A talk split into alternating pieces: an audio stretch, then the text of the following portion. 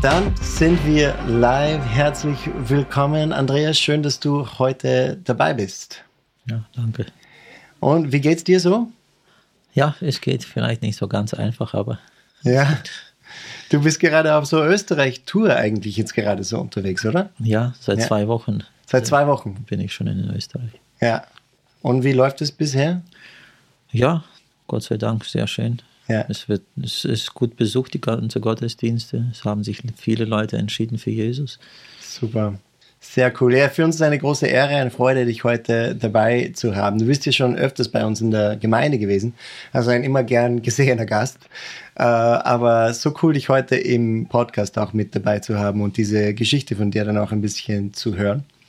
Ähm, und ich darf unseren Zusehern oder unseren Zuhörern auch gleich sagen, das ist eine coole Folge zu teilen und weiterzuschicken, wenn man Leute äh, kennt, die vielleicht äh, auf der Suche sind nach, nach Jesus oder äh, die vielleicht ihn noch nicht kennen. Das wird eine gute Folge sein für das. Ähm, aber Andreas, wir wollen äh, ein bisschen einfach die kennenlernen. Vielleicht kannst du dir ein bisschen vorstellen, sagen so, was du machst, was so dein, dein Dienst ist und äh, genau ein bisschen uns einen Blick geben darin. Ja, ich komme eigentlich ursprünglich aus Kasachstan, wo ich geboren bin. Mhm. Und mein Vater war auch Pastor. Mhm. Bin dort groß geworden und an den 89 bin ich dann nach Sibirien gezogen als Missionar, mhm. weil es mich früher noch äh, so beeindruckt hat. Ich musste in der sowjetischen Zeit dort in Sibirien zwei Jahre Militärdienst machen. Das war, gab, oder war damals Pflicht. Mhm. Es gab keinen Zivildienst und da hab, musste ich zwei Jahre dort sein. In Sibirien, nach Sibirien wurde ich geschickt. Und das hat mich so beeindruckt, dass es in Sibirien, Ostsibirien, es ist eine Fläche, die 40 Mal so groß wie Deutschland ist. Ja. Und damals gab es keine Gemeinden dort vor Ort. Mhm. Es gab einzelne Christen, die mal dort deportiert hin wurden in Stalins Zeiten mhm. als Verbannung. Aber so, dass es Gemeinden gab, gab es keine Gemeinden. Und mhm. das hat mich so bewegt, dass ich an die 89 wieder zurück nach Sibirien ging als Missionar. Mhm. Und da haben wir die Arbeit damals angefangen, aufgebaut. Meine Frau habe ich dort kennengelernt mhm. und sind unsere Kinder geboren. Und bis heute machen wir diese Arbeit dort.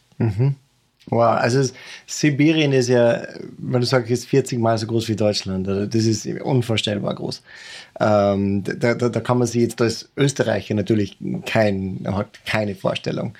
Ähm, aber äh, es ist jetzt nicht eine Fläche, die leicht ist, irgendwie zu bereisen oder ähm, wo, man, wo man einfach von A nach B kommt, oder? Na, na, schon nicht so einfach. Mhm. Entlang der transsibirische Eismann, wenn man so auf der Karte schaut, mhm. da gibt es noch Straßen. Aber weiter nach Norden, äh, um den Baikalsee und weiter noch nach Norden, da gibt es keine Straßen mehr. Ich sage immer, in Sibirien gibt es nur Richtungen. Ja. es ist überall Sumpf, Mhm. Und im Sommer kommt man auch gar nicht rein in die Dörfer. Mhm. Da kann man nur mit dem Hubschrauber oder mit dem Schiff über den Baikalsee oder über die Flüsse. Mhm. Aber das ist eine sehr teure Sache und das konnten wir uns nie leisten. Mhm. Und deswegen haben wir immer auf den Winter gewartet, bis alles eingefroren ist und einfach übers Eis und Schnee gefahren. Ja.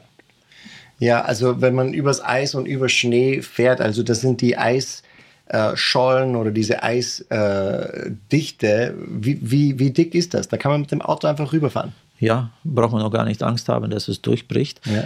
Äh, weil von den starken Frost friert das Eis anderthalb, zwei Meter dick ein. Mhm. Und im Winter ist die ganze Navigation, große LKWs gehen dann darüber, äh, weil nur im Winter bringst, kann man da alles reinbringen. Ja. Baustoff und äh, Sprit Lebensmittel, alles wird nur im Winter reingebracht. Okay. Und es ist natürlich sehr kalt.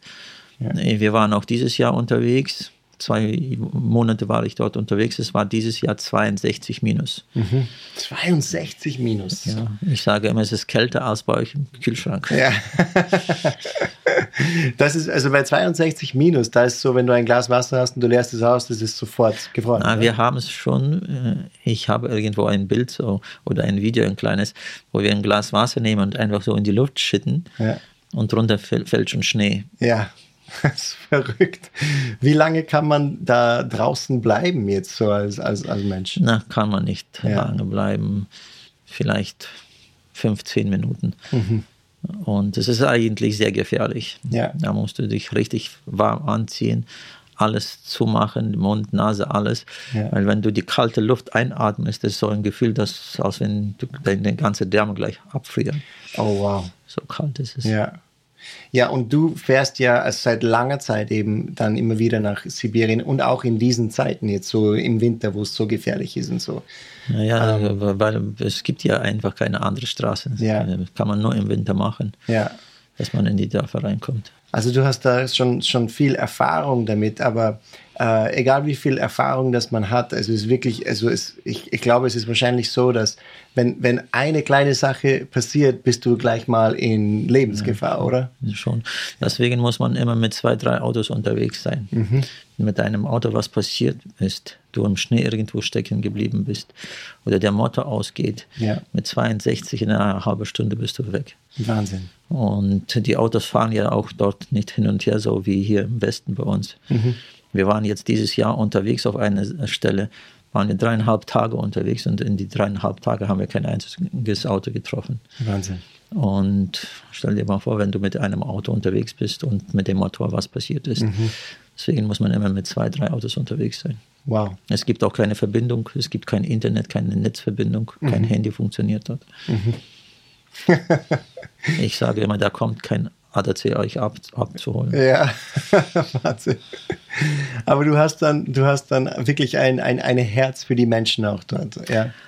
Ja, das bewegt mich schon sehr, weil äh, hinter dem Polarkreis leben über 50 kleine Volksgruppen, mhm. kleine Völker. Mhm.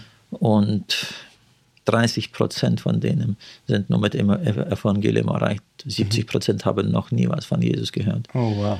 Und wenn du ihnen anfängst, von Jesus zu erzählen, dann schauen sie dich so komisch an und fragen dann auch, wer ist denn dieser Jesus? Mhm. Sie haben ja dort keine Information, mhm. kein Internet, dass mhm. sie was mitbekommen. Wow. Wow, das ist echt, das ist echt heftig. Also 70 Prozent. Also erstens mal ist es für mich so, ähm, dass 50 Volksgruppen dann hinter dem Polarkreis dann so so ja. über ein Polarkreis leben. Das, das, das wissen wahrscheinlich die meisten nicht, dass da mhm. überhaupt so viele Leute dann leben. Ähm, aber dass sie dann auch so isoliert sind und dass die man, das ist ein sehr wertvoller Dienst. Das ist eine coole Sache, was, was ihr da macht. Und es ist äh, klar, dass es dann auch diese große Mühe ähm, auch wert ist, gell, zu diesen Menschen dann ja, schon, zu kommen. Schon. Ich sage immer, jeder Mensch auf dieser Erde hat das Recht, das Wort Gottes zu hören, mhm. die frohe Botschaft zu hören. Jeder Mensch auf dieser Erde hat Recht, gerettet zu sein. Ja. Und wer, wer geht denn dann dorthin? Dort will keiner hin. Es ja. ist so kalt. Ja. Und das wollen wir auch weitermachen. Ja. Es gibt Volksgruppen, die haben, die sprechen dann Russisch auch, weil sie zu Russland gehören, aber sie haben ihre eigene Sprache, ihre eigene Kultur. Und es gibt Volksgruppen, jetzt das, was wir jetzt rausgefunden haben, die kleinste Volksgruppe 200 Leute. Mhm. Und sie sterben ganz aus, weil sie Jesus nicht kennen. Wahnsinn, die kleinste Volksgruppe 200 Leute. Was, was wir jetzt rausgefunden haben. Okay. Ja. Das sind Yukagiren. Aha. Wahnsinn. Ja, ich meine, was für ein, es ist sowieso für uns alle als Gläubige natürlich auch, wir sind, äh, wir sollen teilnehmen auch an diesem Dienst, an Menschen von Jesus zu erzählen. Oswald Chambers, er, er sagte, äh, warum sollte jemand das Evangelium zweimal hören dürfen, wenn es so viele gibt, die es noch nie gehört haben? Mhm. Also sein ein, ein wertvoller Dienst, einfach diesen Menschen dann von, von Jesus erzäh zu erzählen. Und du bist bei ähm, AVC dann mit dabei, so als Missionar ja. eigentlich, ja, oder? Ja. Na, ich ging äh, an die 89 dort nach Sibirien hin, war ich ohne AVC noch. Mhm. Ging ich dann, AVC kam dann später mhm. nach Sibirien, dann 94 und da haben wir uns kennengelernt. Mhm. Und ja, bis heute bin ich mit AVC verbunden. Ich bin schon jetzt als Länderbeauftragter für die russische Abteilung. Mhm. Und deswegen bin ich auch sehr viel dort unterwegs. Ja, vielleicht gibt es auch Menschen oder, oder Leute, die jetzt zusehen oder zuhören, die auch Interesse hätten, vielleicht auch äh, in, sich zu beteiligen an so einem Dienst.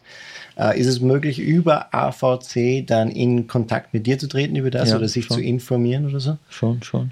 Okay. Ja, ja. Ähm, ich kann auch die Telefonnummer mhm. hinterlassen und äh, Bankverbindung, wenn mhm. jemand auch mithelfen will. Aber ich sage immer, kommt mal mit. Mhm. Natürlich im Winter nehmen wir keine Frauen mit. mit. Wir haben mhm. jetzt zweimal Frauen mit da, gehabt, aber das ist zu extrem. Das ist zu gefährlich. Und ja, und wir haben uns entschieden, im Winter keine Frauen mitzunehmen. Aber mhm. Männer können auch mitkommen. Mhm. Ja, für eins, zwei Wochen mhm. einfach mal schauen, wie es, wie es läuft. Wahnsinn. Ja, wir werden diese ganze Info dann auch äh, auf, auf YouTube unten in die Description Box dann reingeben, dass man einfach dann raufklicken kann, falls sich wer jetzt angesprochen fühlt, dann gerne einfach ja, dann. Und unbedingt dann, wenn, wenn Spenden dann anzeigen, dass es für Sibirien ist. Ja, ja. Und einfach mitmachen. Mhm. Perfekt, so cool. Ja, und wenn jemand das Interesse hat, äh, man kann auch seine Telefonnummer, Handynummer. Hinterlassen und über WhatsApp. Äh, schicke ich dann regelmäßig Nachrichten. Ah, und Updates. Von, und Ja, mhm. von, von unseren Reisen. Mhm. Ja, sehr cool. Du hast mir schon ein paar Fotos gezeigt. Das ist auch alles extrem Abenteuer. da raufkommen und, und, und überhaupt zu den Menschen zu kommen. Das ist ein Wahnsinn, ja. Ähm, ja, aber, aber du hast ja im Laufe von dieser ganzen Zeit, wo du in Sibirien unterwegs bist, hast du ja äh, zu einer bestimmten Zeit hast du etwas ganz Extremes erlebt. Äh, und zwar, ähm, du warst ja unterwegs äh, zu diesen Menschen dort und es war im Winter, gell, äh, über diesen Schnee gefahren und, und dann hattest du einen Autounfall. Ja. Also ist wahrscheinlich sehr milde ausgedrückt, aber äh, vielleicht kannst du so ein bisschen in diese Geschichte da jetzt mit reinnehmen. Na, äh, jetzt haben wir schon große Autos und mhm. äh, ich sage, für die Verhältnisse am Anfang, wie wir anfingen, das sind tolle Autos, was mhm. wir jetzt haben. Mhm. Aber damals hatten wir nicht so viele Möglichkeiten und wir waren mit einem Pkw. Mit dem Pkw kommst du ja nicht hinter dem Polarkreis. Aber das, was wir damals erreichen konnten mit dem Pkw, und wir waren nur mit einem Auto unterwegs. Ja, wir kamen von einer von solchen Reisen. Wir haben unsere Gemeinden besucht von, von der Ostseite vom Baikalsee. Und wir kamen von der Reise zurück und sind dann im Unfall geraten. Ein LKW, der Fahrer war voll Alkohol besoffen. Mhm. Und wir hatten einen Frontalzusammenstoß. Und er ist über uns rübergeflogen. Oh. Und hat uns das Dach aufgerissen und ja. die ganze Scheiben, das alles flog raus. Und ich wurde mit dem Armaturenbrett, mit dem Lenkrad von unserem Auto so unter meinem Bauch in den Sitz reingedrückt worden. Mhm. Und da war ich sehr schwer verletzt. Also, also auf dieser Straße, wo man dreieinhalb Tage vielleicht niemand sieht, ja. hast, plötzlich kommt ein LKW-Fahrer sturzbetrunken, kracht frontal mit euch zusammen und dann, okay, also wie kann man äh, was kann dann der nächste Schritt dann sein in, in, in so einem Fall? Weil es gibt ja keine Rettung, im Prinzip ist man dann verloren eigentlich, oder? Na, das passierte auch. Ähm, wir flogen dann von der Straße runter, aber zuerst Warum passiert das oft so? Dann ist im Schnee, da sind, gibt es ja keine Straßen. Mhm. Da sind die Bäume abgesicht, die Erde mhm. ein bisschen gerade gemacht und mhm. das ist die ganze Straße. Okay. Und im Sommer ist da überall Sumpf, da kommst du gar nicht durch. Ja. Im Winter, wenn dann alles eingefroren ist, der Schnee noch rauf liegt, dann kannst du fahren. Mhm. Und dann ist im Schnee eine Spur durchgefahren. Dann fährt man auf der Spur. Und wenn jemand entgegenkommt, dann will keiner von der Spur runter. Mhm. Weil, wenn du von der Spur runterkommst, ist zwei, drei Meter tiefer Schnee. Und, ah. und rauszukommen, dann ist es auch nicht so einfach. Ah, okay. Und so äh, kamen wir, wir kamen dann auf der Straße und äh, wir fuhren dann auch zurück von unserer Reise und wir kamen vom Berg runter. Mhm. Es war schon ganz dunkel, es war am Abend, es schneite sehr doll, das machte die ganze Strecke noch schlimmer. Mhm.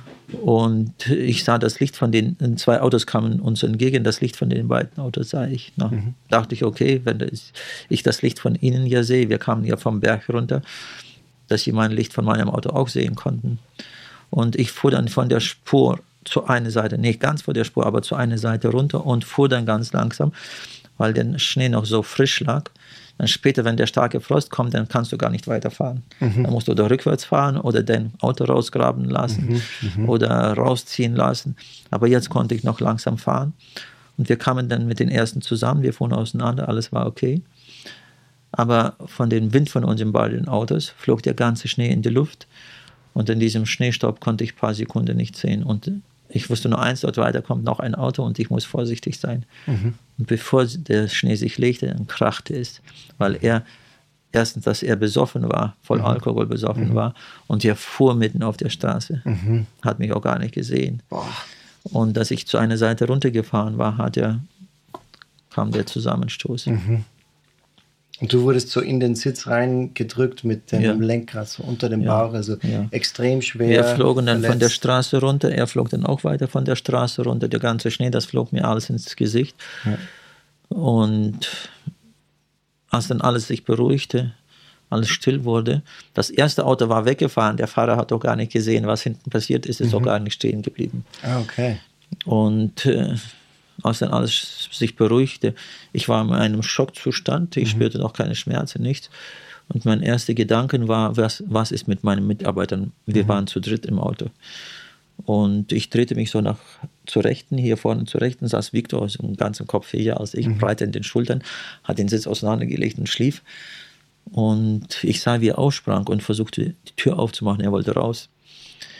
Und ein paar Mal versuchte er so mit der Schulter und sie war eingeklemmt, ging nicht mhm. auf. Und ich sah, wie er sich umdrehte, mit dem Fuß gegen die Tür knallte und die Tür ging auf und er sprang dann auch raus. Mhm. Na, dachte ich, okay.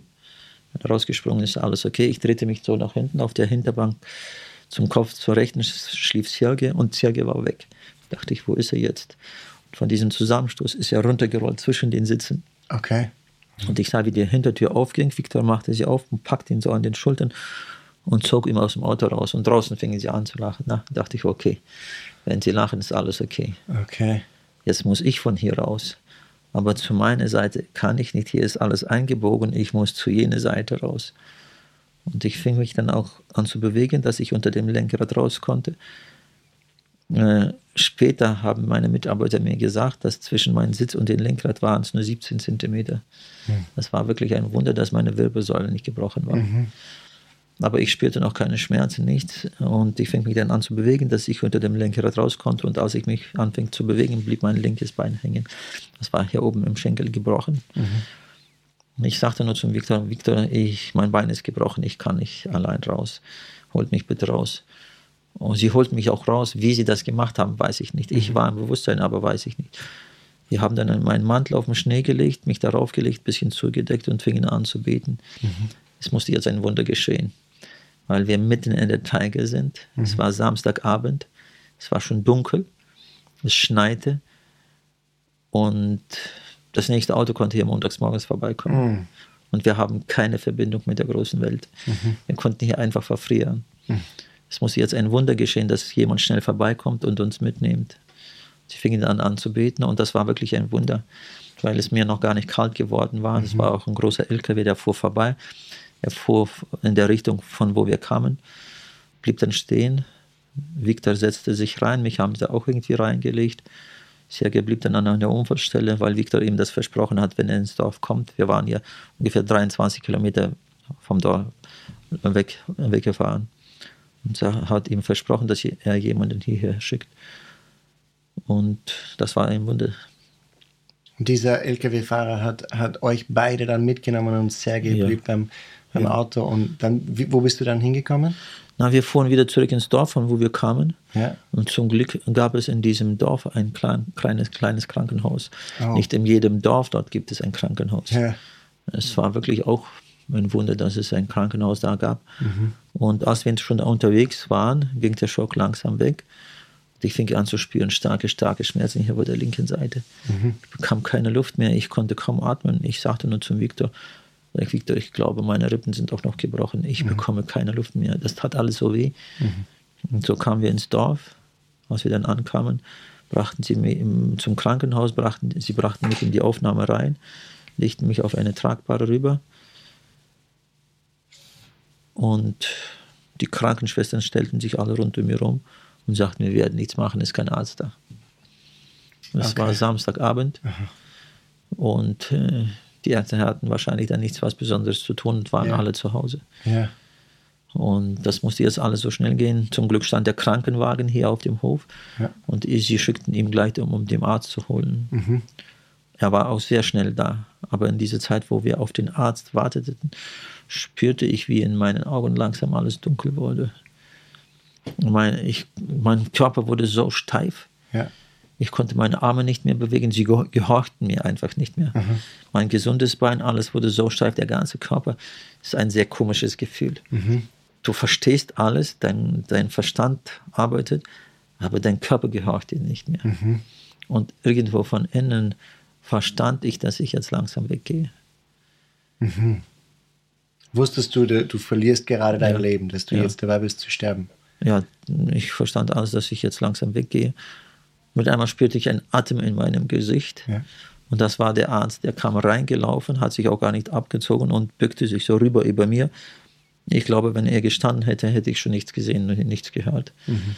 Aber ich spürte das, den Atem in meinem Gesicht und ich sah ihn mit einmal vor mir, weil er mit seinen Fingern meine Augen aufmachte. Mhm. Er wollte wahrscheinlich sehen, dass, ob ich überhaupt noch lebe. Mhm. Und die zweite Hand legte er auf die linke Hand, um den Puls nachzuprüfen.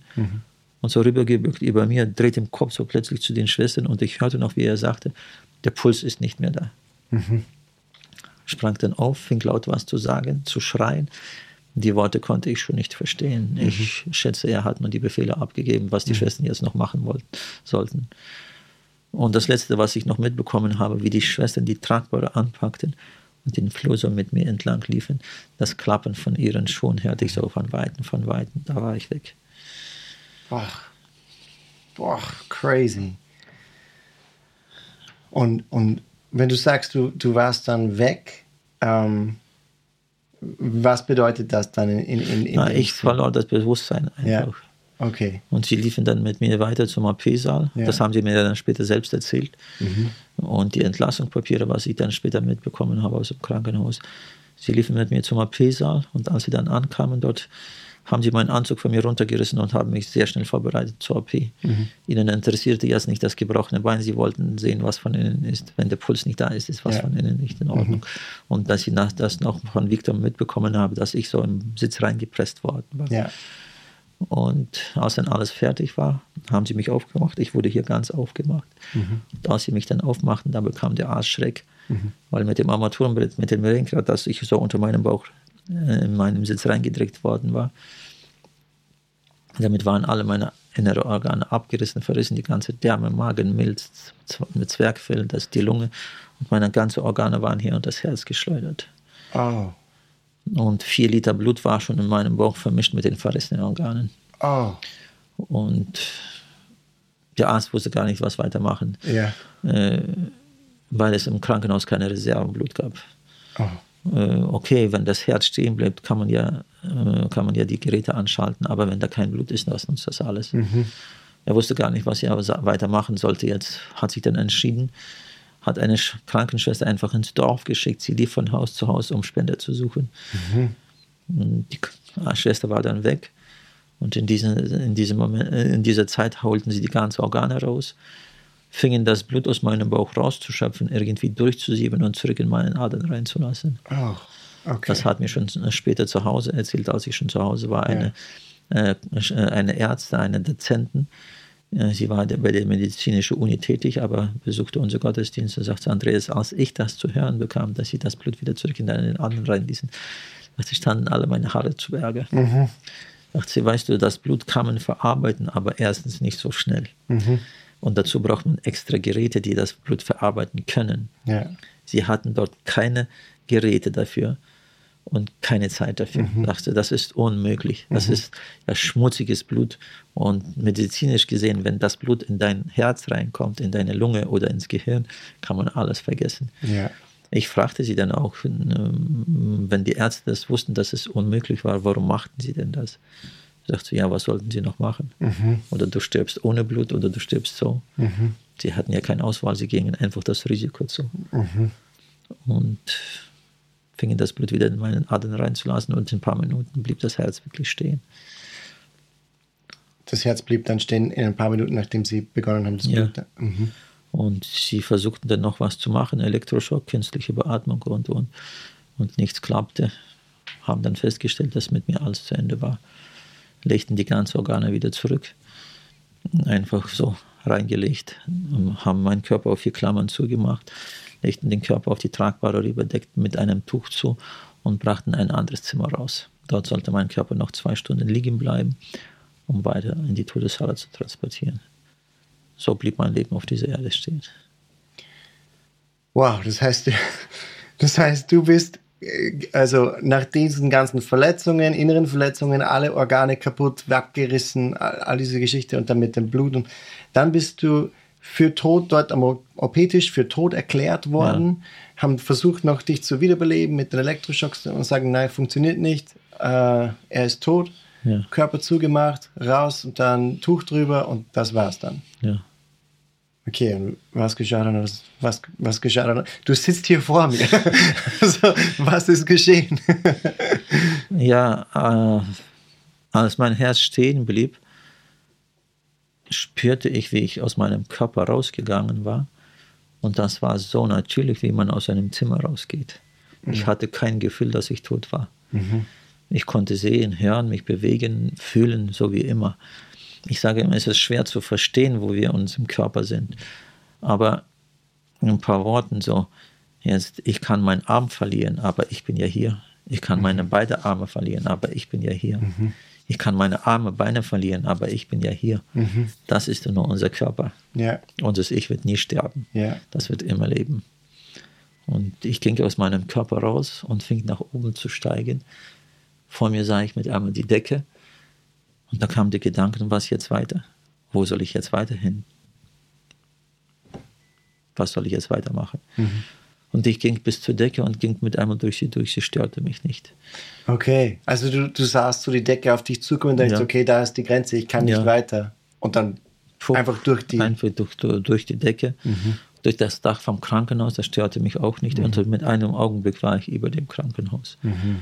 Ich schaute runter und wieder stört mich nichts, kein mhm. Dach, keine Zwischenwände. Ich kann alles detailliert sehen, was im Krankenhaus passiert. Mhm. Ich sehe den OP-Saal, OP-Tisch, meinen Körper auf den Tisch zu liegen und die Ärzte versuchen mit meinem Körper was zu machen. Mhm. Elektroschock, künstliche Beatmung.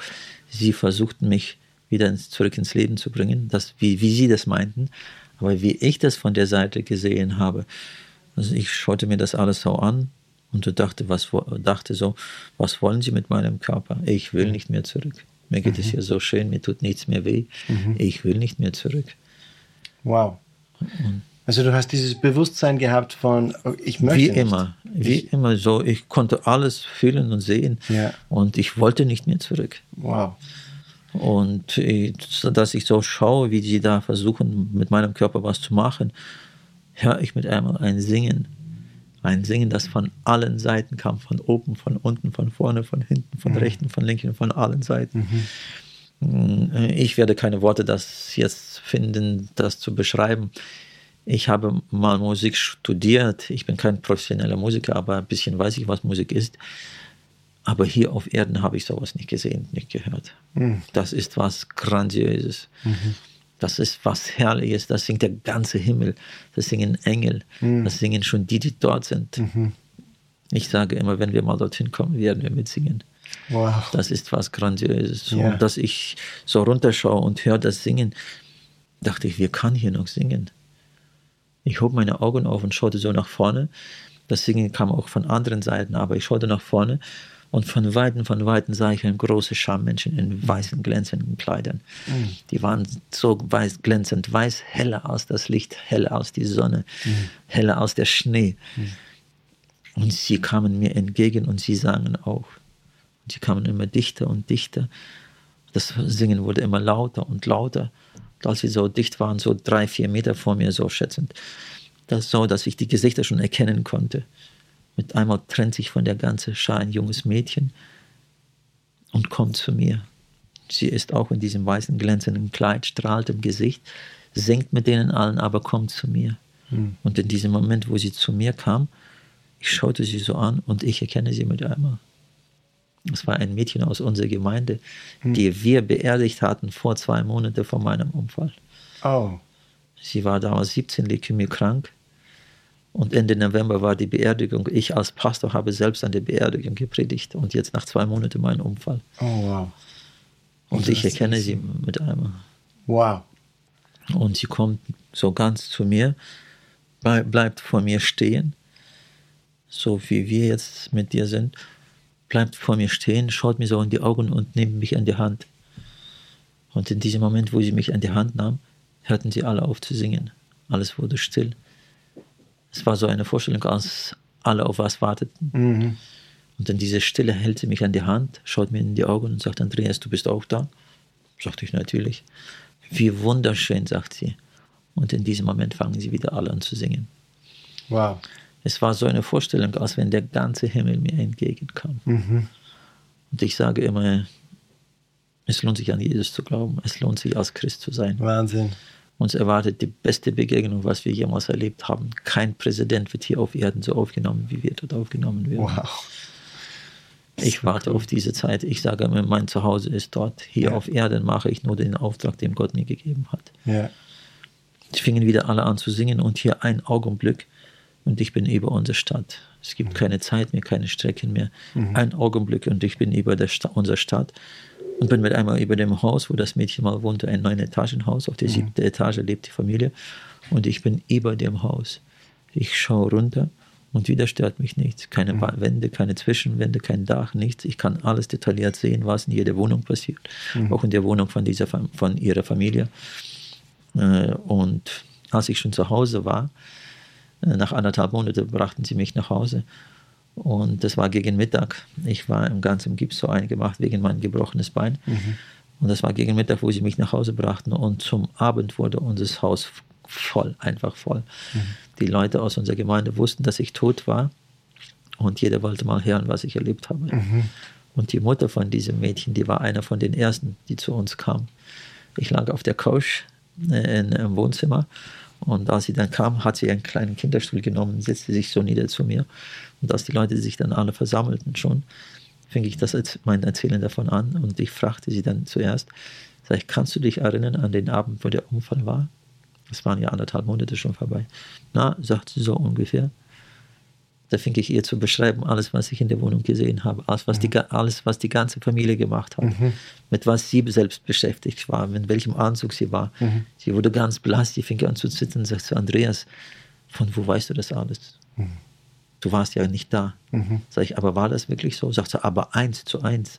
Wow. Aber von wo weißt du das? Mhm. Und da sagte ich ihr, von wo ich das wusste. Du hast das gesehen. Ja, für mich war das nur noch eine Bestätigung, dass das wirklich so war. Ja, Sie selbst, die Mutter von diesem Mädchen, die saß im Wohnzimmer im Sessel. Ich sagte auch, in welchem Sessel sie saß, wie der Sessel stand, mhm. in welchem Anzug sie war, hat den Kopf so mit den, den, die Hände, äh, den, den Kopf so mit den Händen zusammengefasst, stürzte äh, auf den Knien so nach vorne gestürzt, äh, nach vorne gebückt und, äh, und saß und weinte da. Mhm. Und sie hat mir das bestätigt, sagte, ich habe wirklich da wow. gesessen und geweint. Und hat mir auch gesagt, warum sie geweint hat. Mhm. Und ich sah, wie die Tränen einfach auf den Boden tropften. Mhm. Und ich schaute mir das alles so an.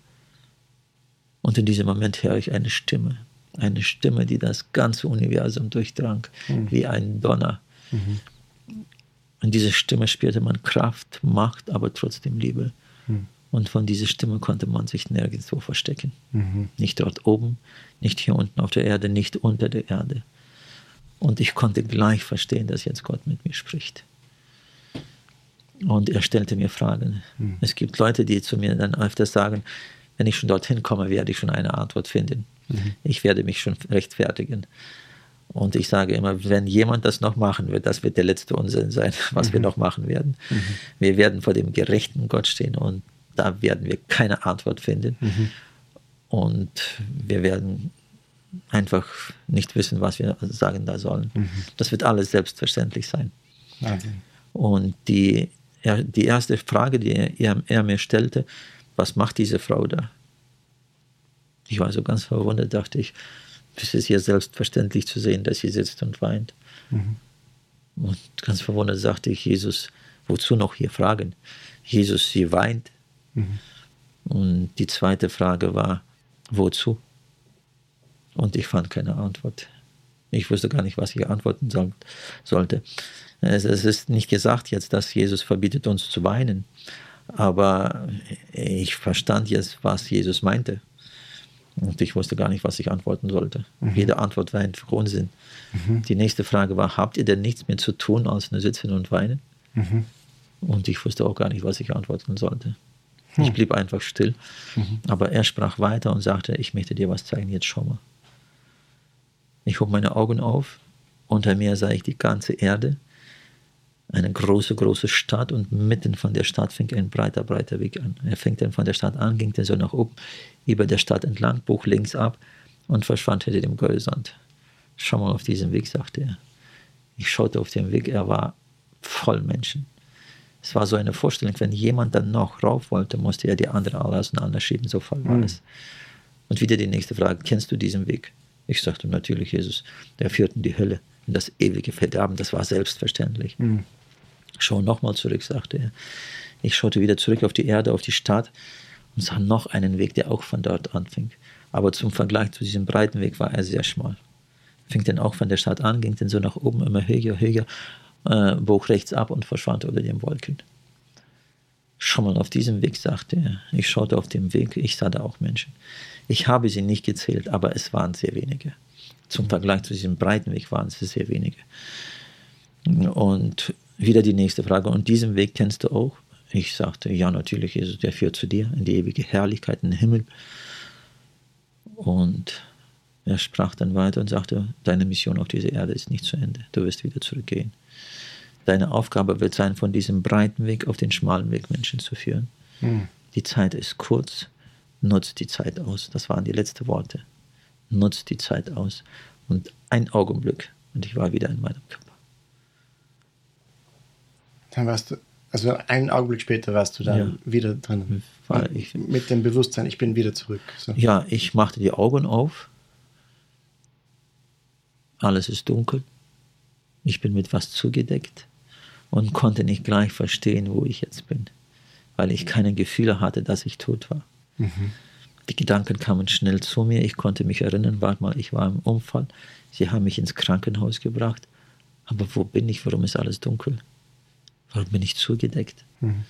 Und in diesem Moment geht das Tuch auf. Später wurde mir gesagt, dass jemand eine Leiche abholen kam und sie suchten da jemanden. Einfach so maschinell gingen sie durch die Reihen mhm und suchten da jemanden und ich sah, wie die Hand, eine Hand das Tuch bei mir aufriss und unsere Augen trafen uns. Oh. Und stell, dich, stell dir mal vor, wenn du das an der Stelle das Arztes wärst. Ich sah Angst in seinen Augen, die ja. ausgestreckte Hand, das Tuch in seiner Hand und er schaute mich so verängstlich an und ich sah, wie die Finger langsam auseinandergingen das Tuch fiel runter und er verschwand. Hätte wahrscheinlich jeder so gemacht. Wahnsinn. Also er hat dich gesehen, eure ja. Augen haben, haben ja, sich getroffen. Ja, wir haben uns getroffen. Crazy. Und, und hat er geschrien oder? Äh, ne, ich, ich, er hat nicht, er blieb einfach steif stehen vor Angst. Das Tuch fiel runter und er verschwand einfach. Wahnsinn. Und in ein paar Minuten kamen dann wieder die Schwestern, kamen angerannt mit wieder eine tragbare. Ich sage immer, die Hamster mussten kommen, er ist ja weggelaufen. Ja. legt mich da, wieder darauf und rannten mit mir zurück zum AP-Saal. Das musste alles so schnell gehen. Mhm. Da im AP-Saal gab es schon helles Licht, dass ich was besser sehen konnte. Und sie machten mir dann eine Spitznarkose hier in die linke Hand. Das sah ich, spürte ich auch schon. Bevor ich eingeschlafen war unter der Narkose, sah ich, wie sie mit einer Schere die ganze Nähte aufmachten.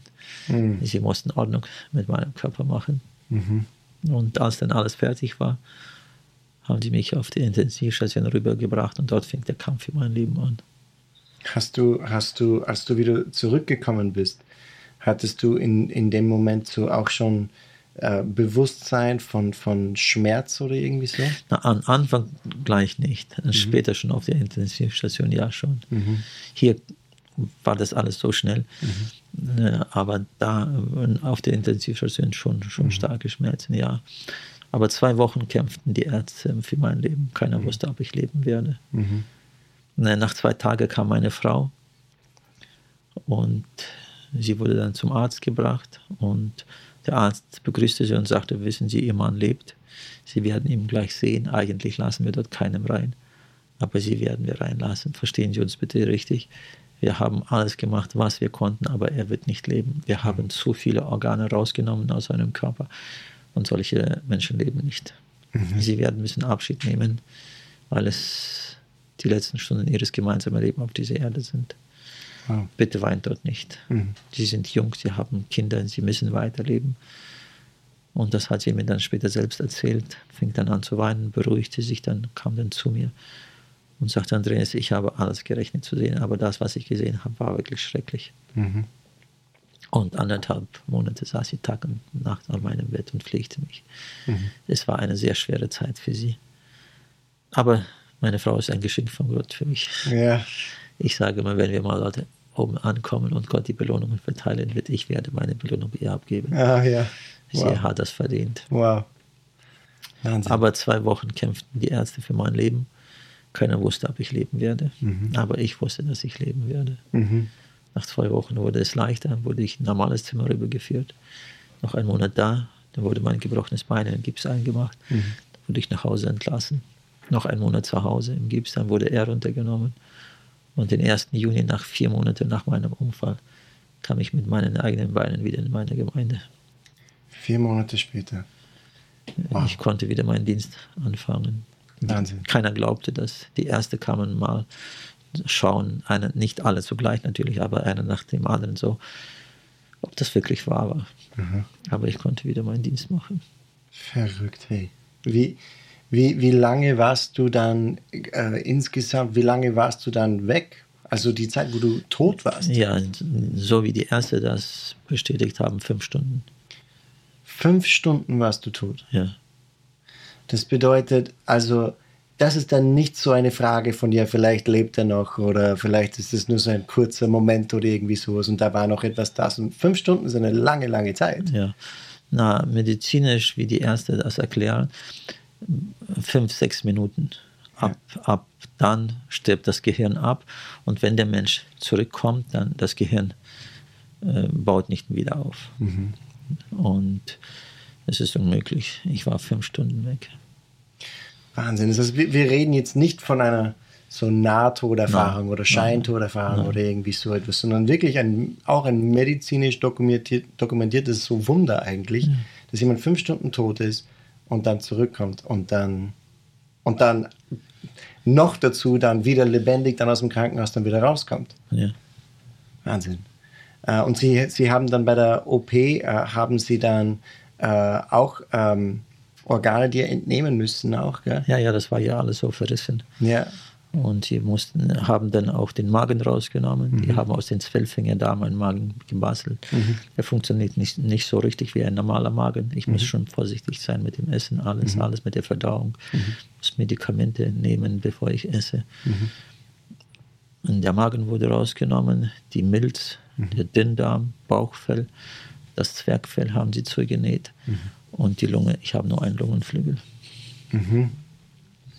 Und du machst aber trotzdem weiterhin auch ja. diesen, diesen Dienst und ja. reist sehr viel herum. Ja, sie haben eigentlich mir streng verboten, rumzufahren. Mhm.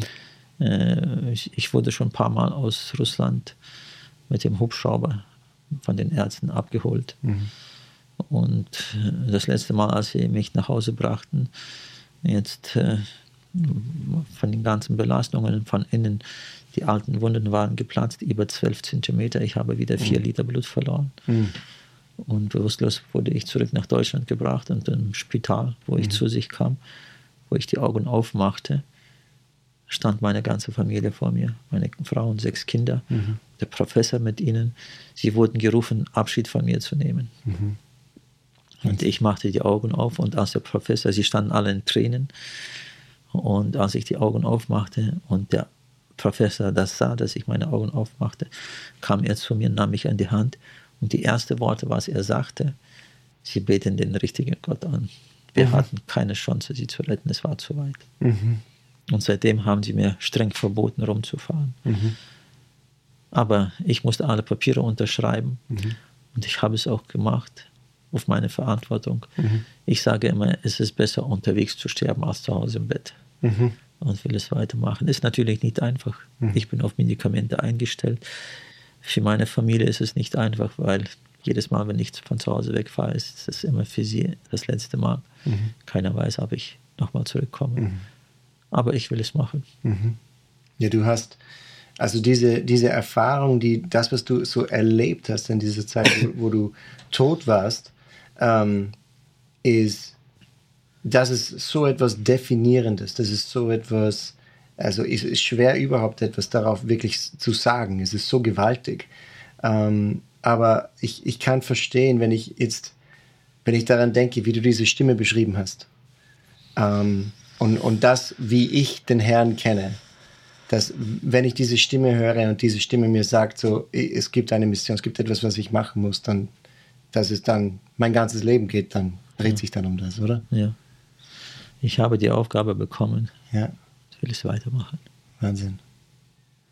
Und ähm, ja, also warum glaubst du oder, oder was glaubst du wirklich so ist, ist das, was du jetzt aus dieser Geschichte jetzt heraus teilen kannst? Weil es gibt, äh, es gibt natürlich mehrere Dinge, aber es gibt so viele Fragen, die Menschen haben, so über den Tod.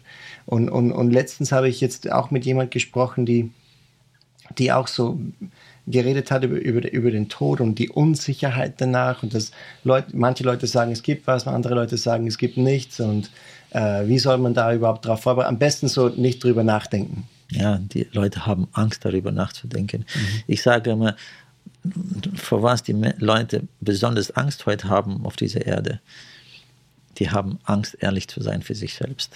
Mhm. Und viele wollen das, glauben sogar daran, dass mit dem Tod alles zu Ende wäre. Mhm. Aber ich sage, wenn jemand daran, daran, glaubt, ich möchte sie heute enttäuschen. Mhm. Ja. Gott hat uns das Leben auf dieser Erde gegeben, 20, 30, 50, vielleicht 90 Jahre, aber das ist eine Zeit, dass wir uns vorbereiten für das ewige Leben. Und wir werden ewig leben. Ob wir das wollen oder nicht wollen, glauben mhm. oder nicht glauben, das hängt von uns nicht ab. Mhm. Uns wird keiner mehr fragen. Wir werden ewig leben. Mhm. Aber wir müssen uns vorbereiten für das ewige, Le ewige Leben. Mhm. Und es steht nur die Frage, wo werden wir die Ewigkeit verbringen? Oder dort oder dort. Aber wir werden ewig leben. Mhm. Also es gibt so eine, äh, eine Destination, wohin wir eben unterwegs sind jetzt ja, in, in, ja. in, diesem Leben. Diese Zeit ist uns gegeben hier auf Erden, dass wir uns vorbereiten. Mhm. Viele fragen, ja, wie kann ich denn das machen? Ich sage, ihr müsst persönlich zu Jesus kommen mhm. und euren Namen reintragen zu lassen in dem Buch des Lebens. Mhm. Stell dir mal vor, wir werden mal alle, alle, alle Menschen, die mal gelebt haben, leben und noch leben werden, wir werden alle vor Gottes Thron stehen. Alle ob wir das wollen oder nicht wollen, wir werden vor Gottes Thron stehen. Und stell dir mal vor, ich stehe vor dem Gottes Thron, ein Schritt und ich bin im Himmel. Aber ich stehe noch hier oder wir stehen hier und das Buch des Lebens wird geöffnet und die Namen, die dort drin stehen, werden überprüft. Mhm. Und die Namen, die dort drin stehen werden, werden reingelassen. Der Name, der dort nicht gefunden wird, wird zu einem anderen Ort gehen müssen. Und mhm. glaub mir, das wird schrecklich sein.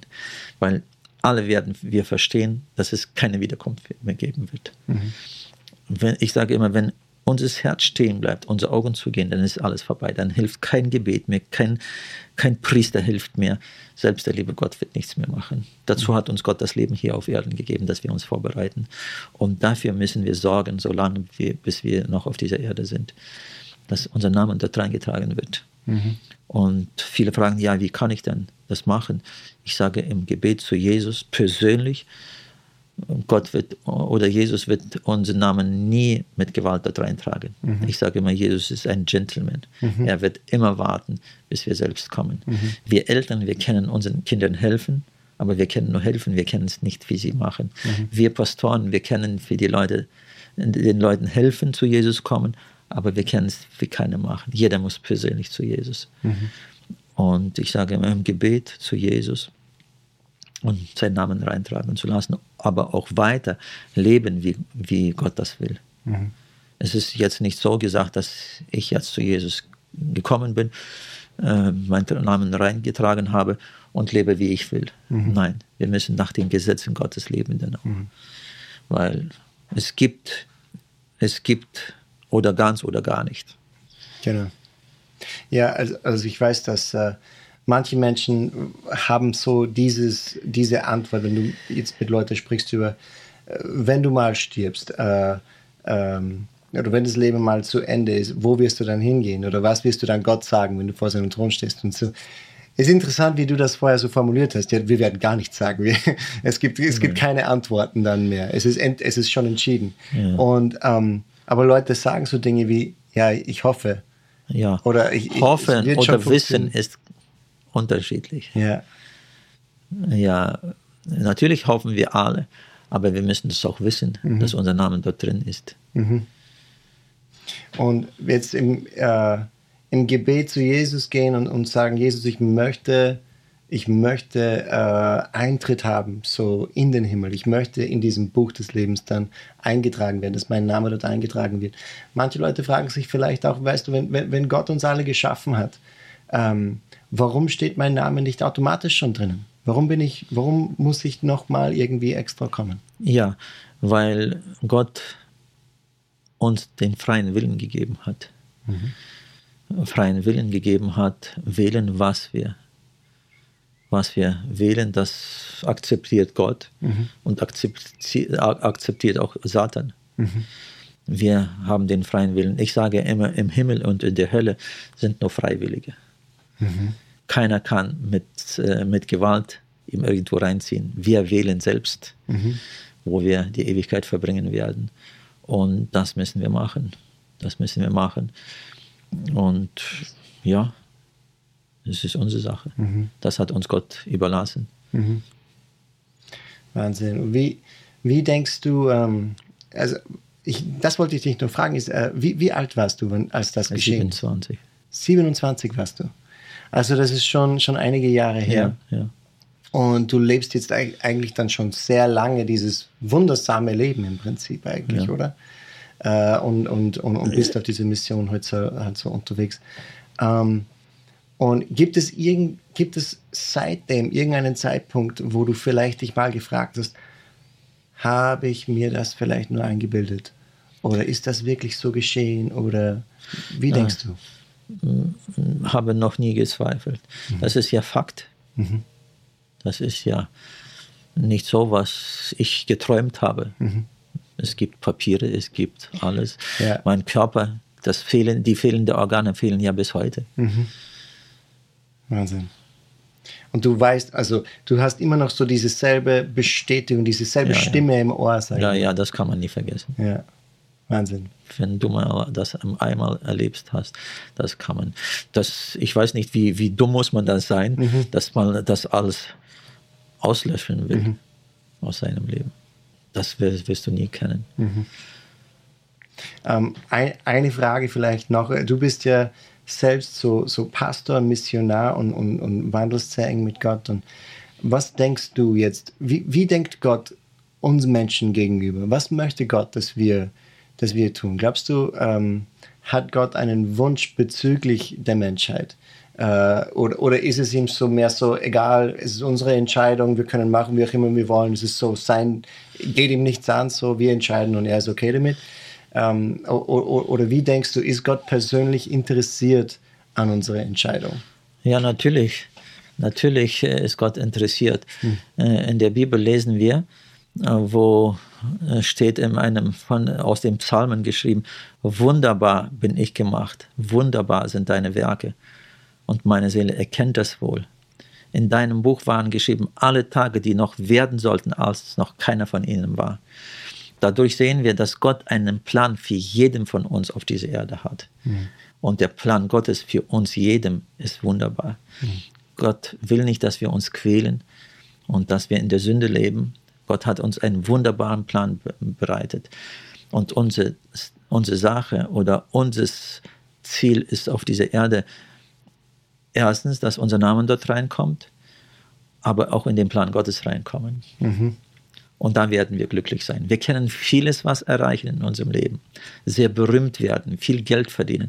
Aber wenn wir in dem Plan Gottes nicht drin werden, sein werden, werden wir immer unzufrieden sein. Mhm. Wir werden immer innerlich eine, wir werden leer sein. Mhm. Mhm. Irgendwie werden wir uns nie wohlfühlen. Mhm so ein Gefühl wird immer sein, mir fehlt was, mir mhm. fehlt was. Ja, ich weiß, Jesus hat was Ähnliches gesagt, auch wo er, wo er sagte, was nützt es dem Menschen, ja. wenn er die ganze Welt gewinnt, aber dabei seine Seele verliert und sich ja. selbst verliert auch. Mhm. Also das ist unser, unsere erste Aufgabe, unsere erste Verantwortung, dass wir uns, wie du gesagt hast, dass wir uns vorbereiten auf die Ewigkeit, die auf uns alle zukommt. Ja. Wahnsinn. Ey, wir beschäftigen uns hier mit so, glaube ich, den, den tiefsten Fragen der Menschheit. ja, schon. Ich konnte jetzt noch vieles was erzählen. Ich treffe ja weltweit, nicht nur in Russland oder in der ehemaligen Sowjetunion. Ich reise ja sehr viel rum, weltweit. Mhm. Und treffe verschiedenste, verschiedenste Leute. Reiche, berühmte. Und so, wenn wir eins zu eins kommen, auch ins Gespräch, merkt man, sie sind unzufrieden. Mhm. Es ist von innen alles leer. Es fehlt ihnen was. Mhm. Viele reiche Leute, die haben viel Geld, alles, alles erreicht in seinem Leben und nehmen sich das Leben. Was fehlt mhm. ihnen? Mhm. Weil sie von innen leer sind. Mhm. Wahnsinn.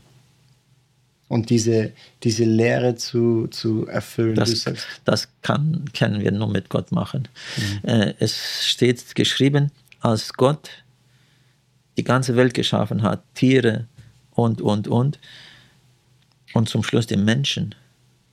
So auch wie die Tiere, auch der Mensch ist ja aus Erde gemacht. Mhm. Aber bei den Tieren hat sowas Gott nicht gemacht. Es steht geschrieben, und Gott hauchte das Leben in den Menschen rein. Mhm. Und der Mensch wurde eine lebendige Seele. Mhm. Und diese Seele, die Gott einhauchte in den Menschen, nicht bei den Tieren, aber in den Menschen. Diese Seele kann man nur mit Gott, der die Seele gegeben hat, mhm. kann man nur beruhigen. Mhm. Alles andere wird hier auf Erden nie, werden wir nie können. Mhm. Und diese Seele existiert auch für ja. immer, ja? ja. Diese Seele ja. wird nicht einfach dann aufhören, sondern Nein. die gibt es dann für immer. Ähm, dieser, dieser Theologe so äh, aus dem Altertum, ähm, Augustinus, er sagte, für dich sind wir geschaffen, nur Gott und unruhig ist unser Herz, bis es Ruhe findet in dir. Ja. Ähm, und ich liebe diese Aussage, weil es bedeutet, dieser Friede, von dem du sprichst, ja. dass, dass diese Leere, dass die gefüllt wird, finden wir nur bei demjenigen, der uns gemacht hat. Weil ja. wir sind aus ihm und zu ihm hin ja. so geschaffen.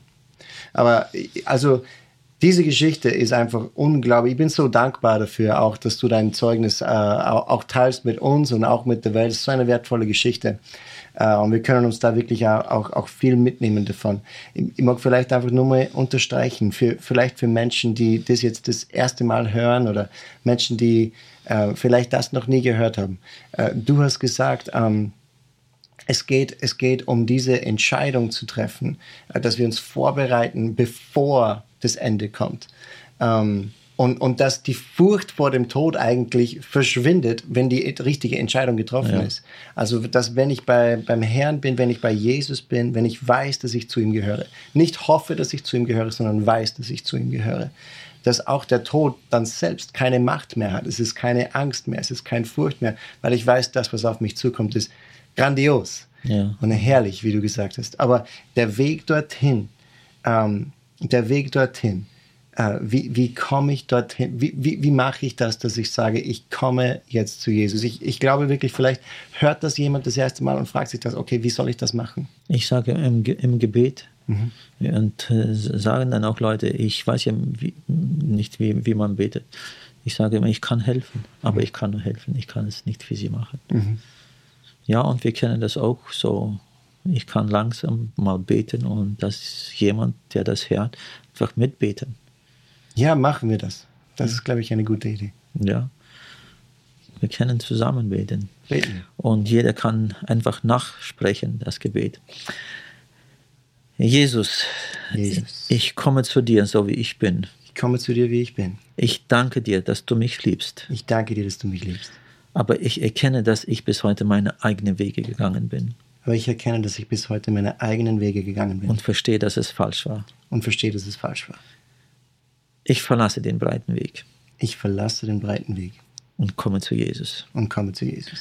Jesus, vergib mir meine Sünden. Jesus, vergib mir meine Sünden.